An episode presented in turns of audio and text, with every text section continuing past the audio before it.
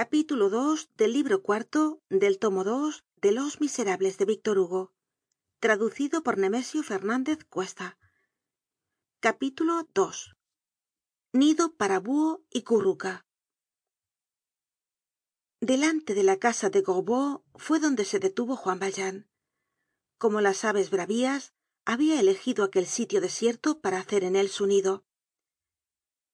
Buscó en el bolsillo del leviton y sacó una especie de llave maestra.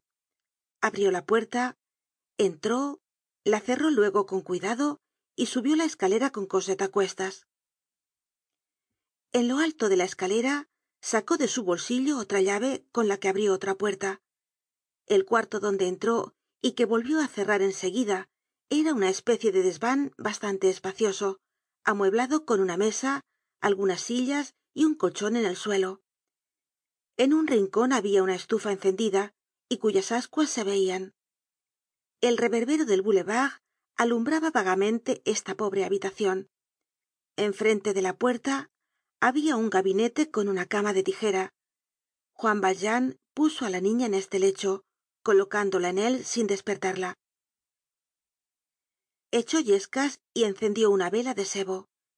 Todo estaba sobre la mesa preparado de antemano y como lo había hecho la víspera se puso á contemplar á cosette con una mirada estática donde la espresion de bondad y de ternura llegaba hasta el estravío la niña con esa confianza tranquila que solo pertenece á la fuerza estrema y á la estrema debilidad se habia dormido sin saber con quién estaba y continuaba durmiendo sin saber dónde se hallaba. Inclinóse juan valjean y besó la mano de la niña nueve meses antes habia besado la mano de la madre que tambien acababa de dormirse.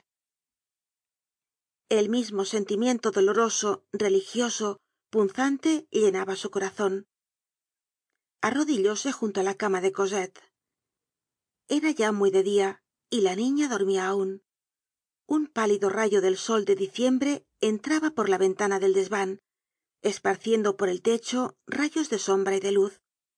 De pronto una carreta de cantero muy cargada que pasaba por la calzada del boulevard conmovió el caseron como si fuera un largo trueno y le hizo temblar de arriba á abajo. Sí señora gritó cosette despertándose sobresaltada. Allá voy allá voy. Y se arrojó de la cama con los párpados medio cerrados aun con la pesadez del sueño estendiendo los brazos hacia el rincon de la pared dios mio mi escoba. Dijo. Abrió del todo los ojos y vio el rostro risueño de juan valjean. Ah calla es verdad dijo la niña. Buenos dias señor.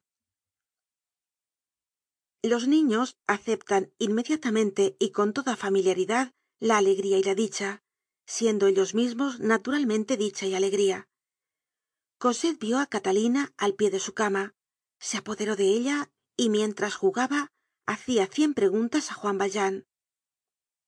Dónde estaba era grande parís estaba muy lejos la señora thenardier volvería á verla etc etc de pronto esclamó qué bonito es esto era un horrible zaquizamí pero la niña se veia libre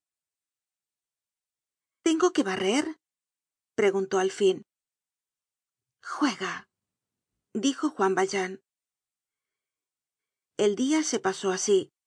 Cosette sin inquietarse aunque no comprendia nada de lo que pasaba por ella se consideraba inesplicablemente feliz entre aquella muñeca y aquel buen hombre